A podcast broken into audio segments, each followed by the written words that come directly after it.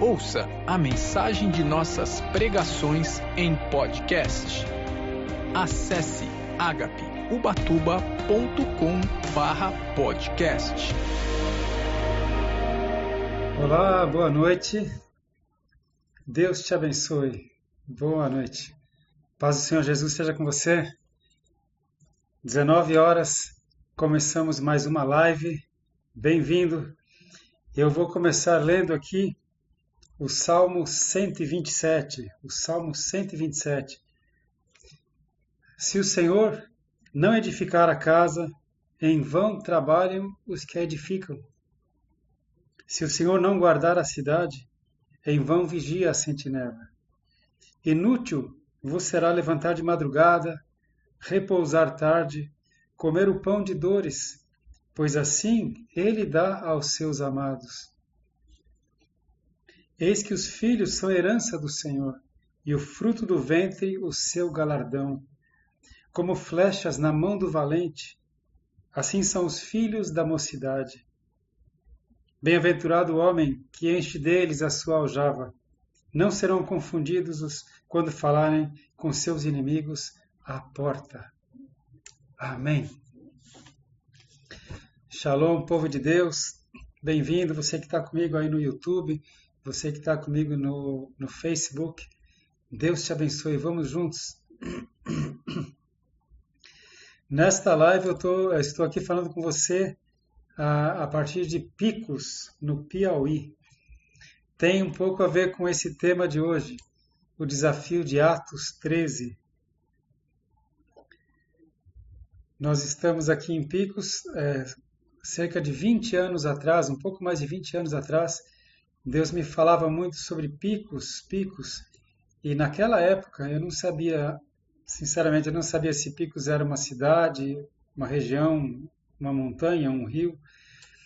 Depois fui ver né, que Picos era uma cidade, uma cidade importante aqui no estado do Piauí. 23 anos atrás eu estive aqui com uma equipe apostólica da nossa igreja Ágape, sondando a terra, vendo. E anos depois, anos depois, é que nós viemos é, abrir a nossa igreja Ágape. E agora então nós temos uma igreja ágape aqui em Picos, uma igreja viva, dinâmica. Agora mesmo, enquanto eu estou com vocês aqui, uh, a pastora Kátia está ministrando um culto que começou agora, um culto de mulheres. Muito benção. Nós passaremos alguns dias aqui pregando o evangelho, fortalecendo essa igreja aqui em Picos, no Piauí. Amém? Mas então, olha, vamos dar uma olhada na palavra do Senhor, qual é o desafio de Atos 13, 2? Vamos então né, para a palavra do Senhor. Eu estou aqui de maneira improvisada no, no hotel, mas graças a Deus pela, pela internet, não é? Vamos dar uma olhada aqui em Atos, capítulo 13. Você está aí comigo? Vamos lá? Qual é o desafio de Atos 13? Na igreja que estava em Antioquia, havia alguns profetas e doutores, ou mestres, a saber, Barnabé e Simeão, chamado Níger, e Lúcio de Cirene, Manaém, que fora criado com Herodes, o tetrarca, e Saulo. E servindo eles ao Senhor e jejuando, disse o Espírito Santo: servindo ao Senhor e jejuando, o Espírito Santo falou a eles: Apartai-me a Barnabé e a Saulo para a obra a que os tenho chamado. Jesus havia dito: Não vos deixarei órfãos. Quando eu for para meu Pai, eu vou rogar Ele e Ele enviará o Espírito Santo. O Espírito Santo estará com vocês todos os dias vos ensinará todas as coisas, vos fará lembrar todas as coisas. Pois a igreja estava reunida orando, orando, a igreja em Antioquia. E o Espírito Santo, ele fala assim especificamente, não é? Pontualmente, me separe dentre os que estão preparados, dentre os, os profetas e mestres, me separe Barnabé e Saulo, que eu tenho uma obra para eles. Então, jejuando e orando, novamente, jejuando e orando, e pondo sobre eles as mãos, os despediram. E assim estes, enviados pelo Espírito Santo, desceram a Seleucia e dali navegaram para Chipre, para a ilha de Chipre. Então ali foi a primeira viagem missionária de Paulo. Paulo ainda se chamava Saulo, não é? é a primeira equipe apostólica foi o envio de Barnabé e Saulo. Você sabe que anos mais tarde, Saulo passa a se chamar Paulo, que quer dizer pequeno.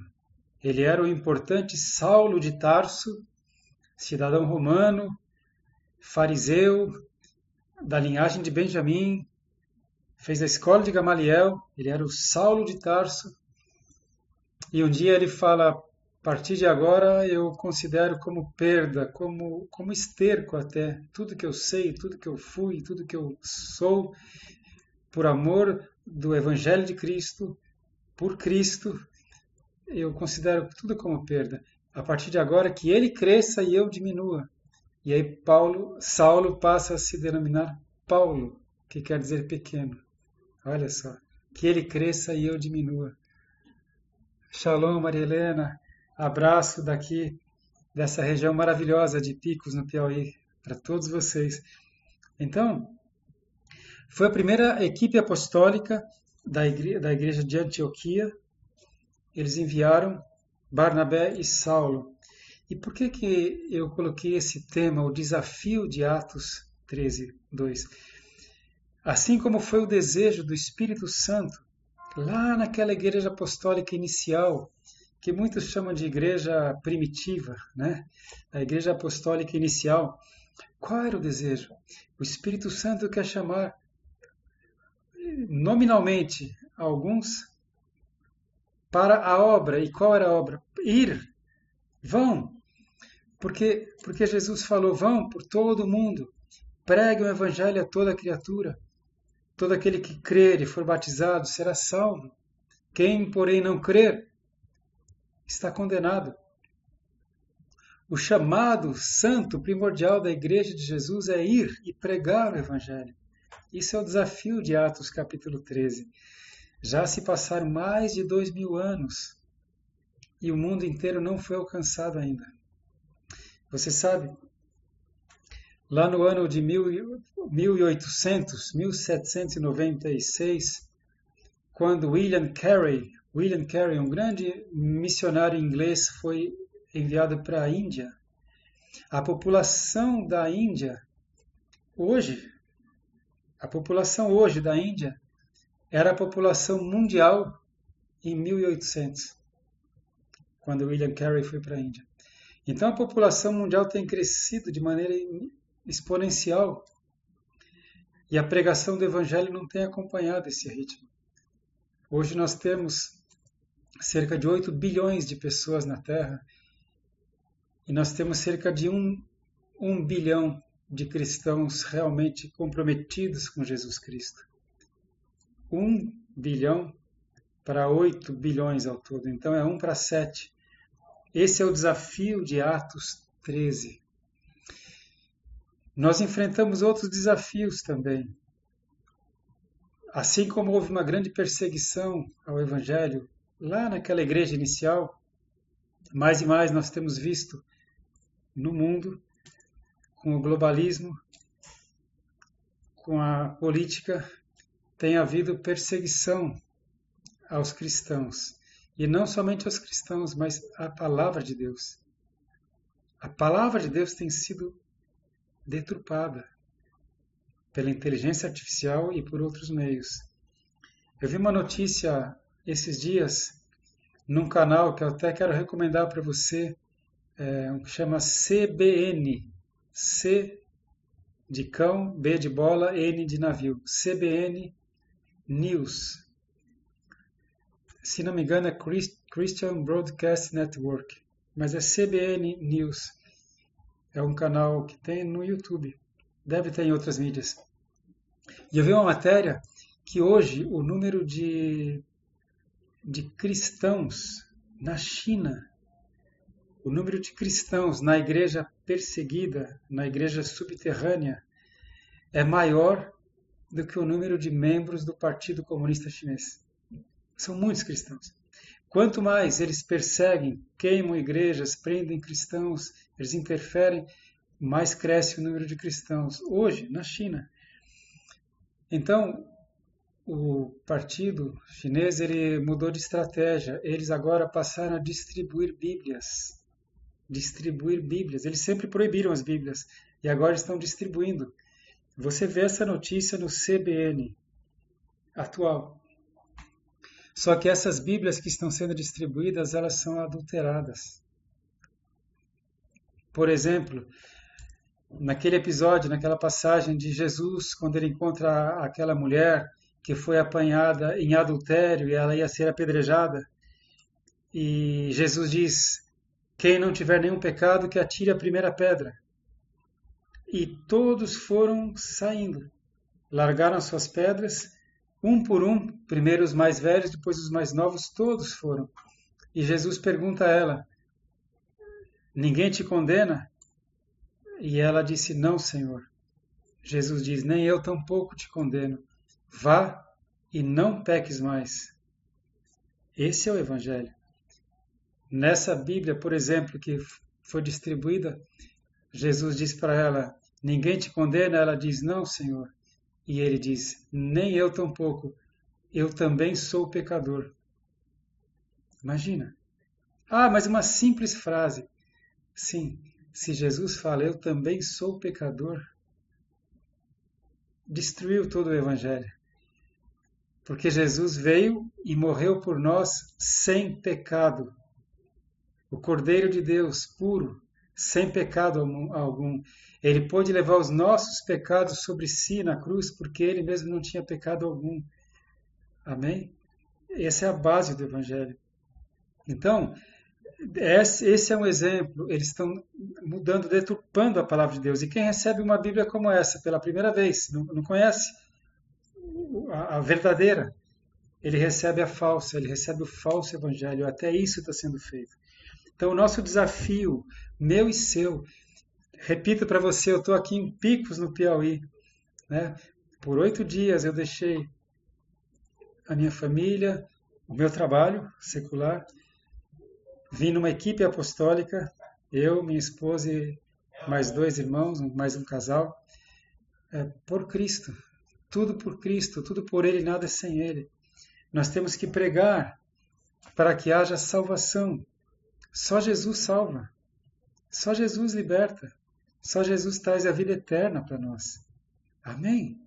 Esse é o desafio. Então, nós vemos lá que Paulo e Barnabé, Barnabé e Saulo, né? Eles foram, o Espírito Santo os levou e eles já foram, começaram aquela viagem desafiadora, porque em cada cidade onde eles iam, eles eram os únicos cristãos daquela cidade. Olha só, que a gente às vezes acha que é difícil hoje em dia. Eles eram os, os primeiros cristãos de uma cidade, de uma região onde eles entravam. Aleluia! E hoje nós podemos fazer. Agora você sabe, quando se aproximou a virada do, do, do milênio, quando se aproximava o ano 2000, os cristãos evangélicos fizeram grandes reuniões cruzadas e um propósito que se chamou AD 2000. Você talvez tenha ouvido falar disso. AD 2000, ano Domini 2000 que era a, a proposta de, a partir do ano 2000, naquela década, de 2000 a 2010, enviar 200 mil missionários pelo mundo. Acreditava-se que se 200 mil missionários fossem enviados no ano 2000 em diante, o mundo seria evangelizado. Esse desafio não foi cumprido não foi possível enviar 200 mil missionários e nós vemos que cada vez mais é, tem sido difícil pregar o Evangelho, não é? Só que, na verdade, será que é preciso enviar um missionário específico? Muitos missionários que são enviados como a gente chama, para o campo missionário, eles acabam voltando para o seu país de origem por dificuldades inúmeras, falta de recurso financeiro, é, saúde, é, problemas familiares. E estima-se que a vida média útil de um missionário enviado por uma outra cultura é 10 anos de, de ministério. Depois ele volta para outras funções administrativas e tal. Eu creio que o que Deus tem para nós, o desafio de Atos 13, é que cada um de nós, onde nós estivermos, para onde Deus nos enviar, seja para trabalho, seja por questão familiar, seja pela igreja mesmo, nós temos que ser luz, temos que brilhar, temos que fazer a diferença. Levar Jesus Cristo. Amém? E aí, como eu sempre falo, alguns são aqueles que estão na brecha, que falam, eu vou, Senhor. O Espírito Santo separa você e fala, vai. Outros são aqueles que são os intercessores. Estão orando, pedindo bênção, pedindo proteção. E outros são aqueles que estão contribuindo, ajudando para que não falte os recursos.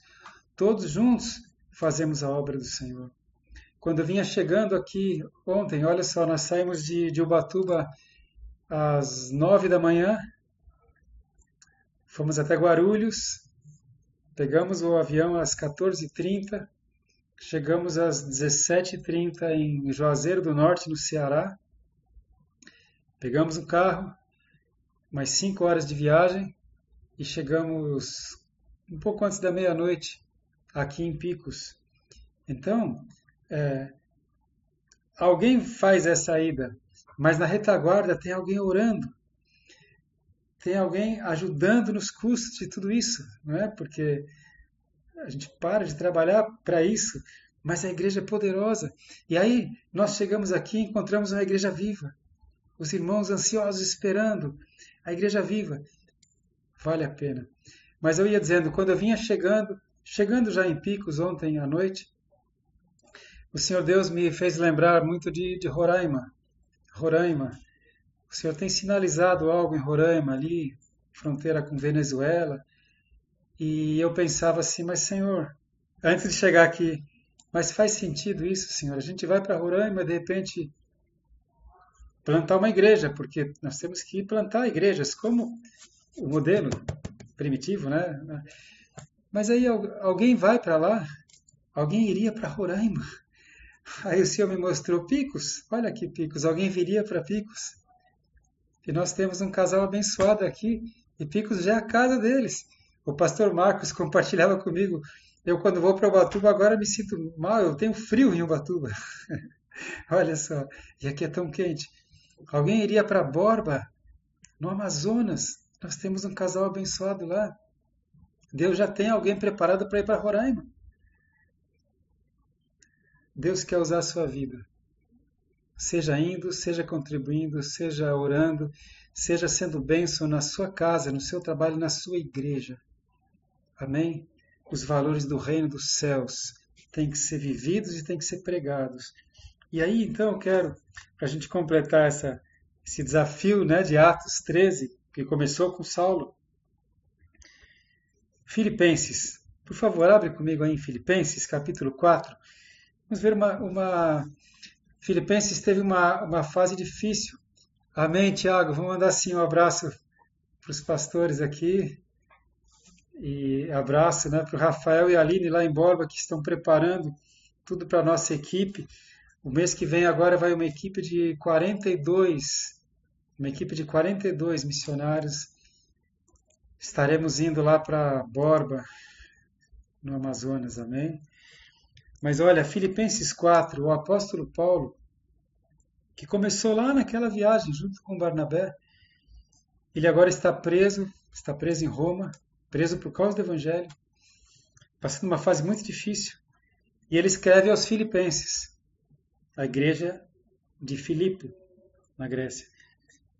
E olha o que ele fala aqui no verso 14, eu quero compartilhar com você. Isso é um exemplo para nós. Filipenses 4,14. É, Todavia fizestes bem em tomar parte na minha aflição. Na minha aflição, Paulo fala. E bem sabeis também vós, ó Filipenses, que no princípio do Evangelho, quando parti da Macedônia, nenhuma igreja comunicou comigo com respeito a dar e receber, senão somente vocês. Paulo, quando ele partiu, nenhuma é, das outras igrejas o ajudou. Ele estava por conta própria. Somente a igreja é, dos filipenses, a igreja lá da cidade de Filipos, é, contribuiu, ajudou na, na, viagem de Paulo, que na verdade foi enviado pelo Espírito Santo. Né? E ele diz assim, olha, no verso 16, porque também uma e outra vez me mandastes o necessário a Tessalônica. De vez em quando vocês me ajudaram. E aí, olha só, não que eu procure dádivas, Paulo fala, não que eu procure dádivas, porque ele fala logo antes, é, eu acho que até eu vou, eu vou ler o verso 10 para dar um contexto para nós aqui, tá bom? Veja o verso 10. Ora, muito me regozijei no Senhor por finalmente reviver a vossa lembrança de mim. Vocês lembraram de mim, Filipenses? É, pois já vos tinhas lembrado, é, mas não tinhas tido oportunidade. Não digo isso por necessidade, porque já aprendi a contentar-me com o que tenho. Sei estar abatido e sei também ter abundância. Em toda maneira, em todas as coisas, estou instruído, tanto a ter fartura quanto a ter fome, tanto a ter abundância como a padecer necessidade.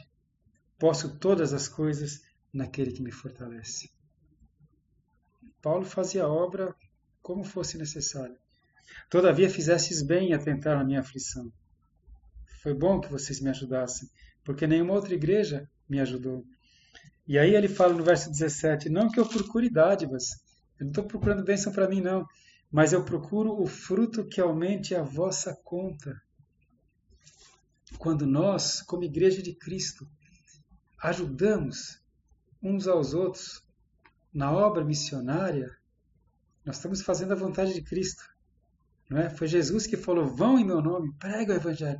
Então, quando a gente ajuda em oração, ou quando a gente contribui, ou quando a gente fala: Eis-me aqui, Senhor, isso aumenta, é um fruto que aumenta a nossa conta, o seu crédito celestial.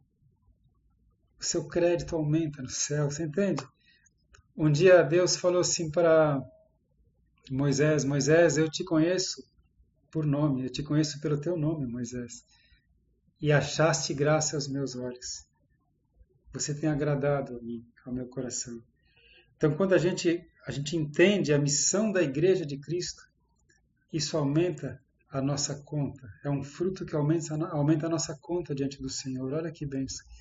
E por isso que eu acho que é uma bênção que nós temos, no caso, falando para a Igreja Ágape. Porque nós somos uma denominação, nós temos várias igrejas e uma igreja ajuda a outra.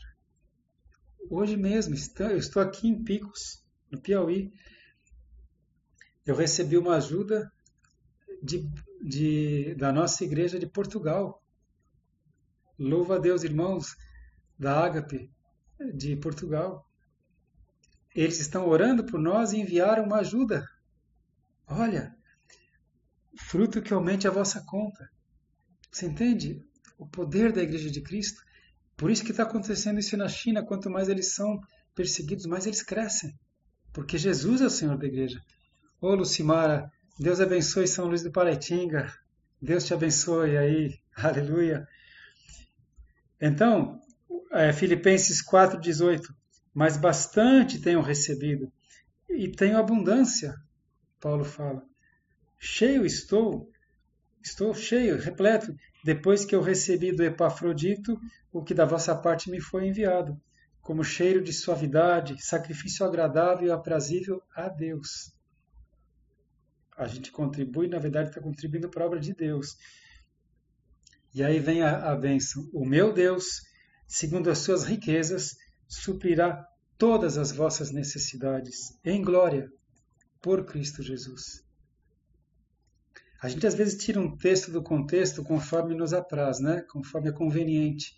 Mas aqui Paulo está falando para os filipenses: o fruto de vocês está aumentando na conta celestial. Vocês estão contribuindo para a obra missionária. O meu Deus suprirá todas as vossas necessidades em glória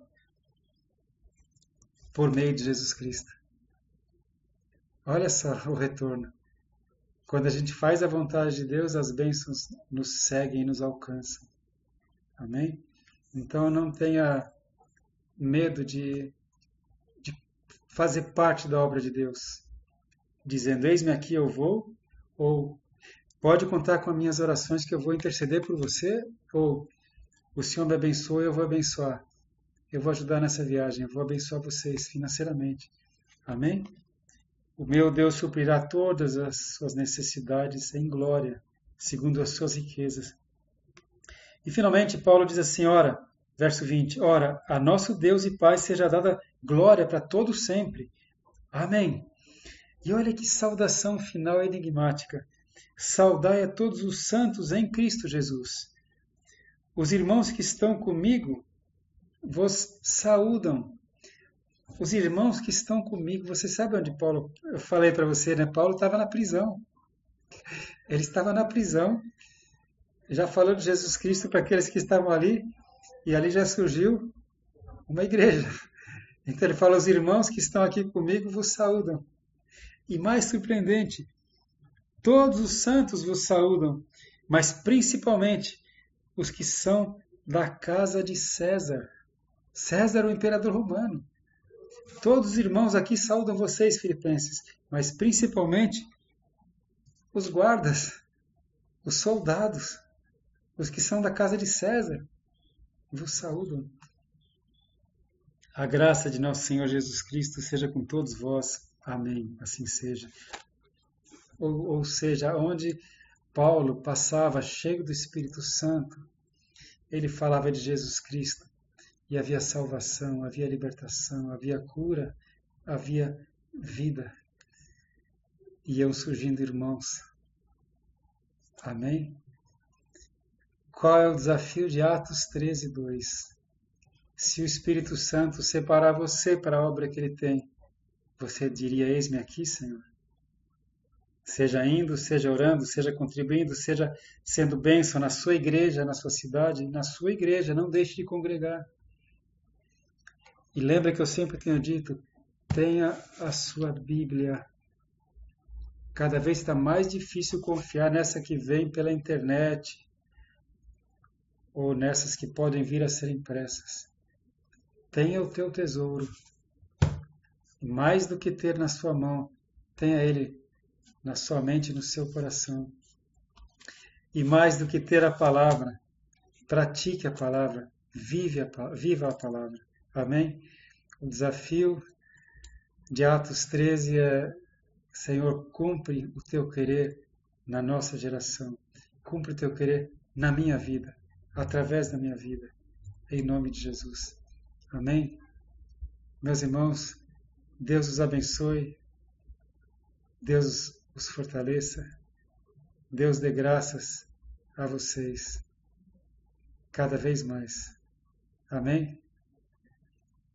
Pai, eu peço em nome de Jesus que o Senhor abençoe cada vida aqui, Senhor. Eu peço em nome de Jesus a tua graça para todos, Senhor Deus. Que teu amor continue fazendo diferença em nossas vidas, em nome de Jesus e que as portas que o Senhor abrir, Senhor, nós queremos entrar para que a nossa geração venha conhecer Jesus Cristo. Em nome de Jesus eu oro. Amém. Aleluia. Meus irmãos, muito feliz, muito honrado por estar com vocês. E sabe só agora que me ocorreu uma coisa. Meu Deus, a live era para ter começado às 19h30, não é? E eu estou tão com a cabeça fora aqui em Picos e eu comecei a live às 19. Eu peço perdão. perdão. Eu falei antes. Deus te abençoe. Na semana que vem faremos no horário normal, tá bom? Deus te abençoe, Deus te fortaleça. Shalom, povo de Deus. Que o Senhor te abençoe e te guarde. Que o Senhor levante o seu rosto sobre você e te ilumine e tenha misericórdia da sua vida. Que o Senhor levante o seu rosto sobre você e te dê a paz. Em nome de Jesus. Amém.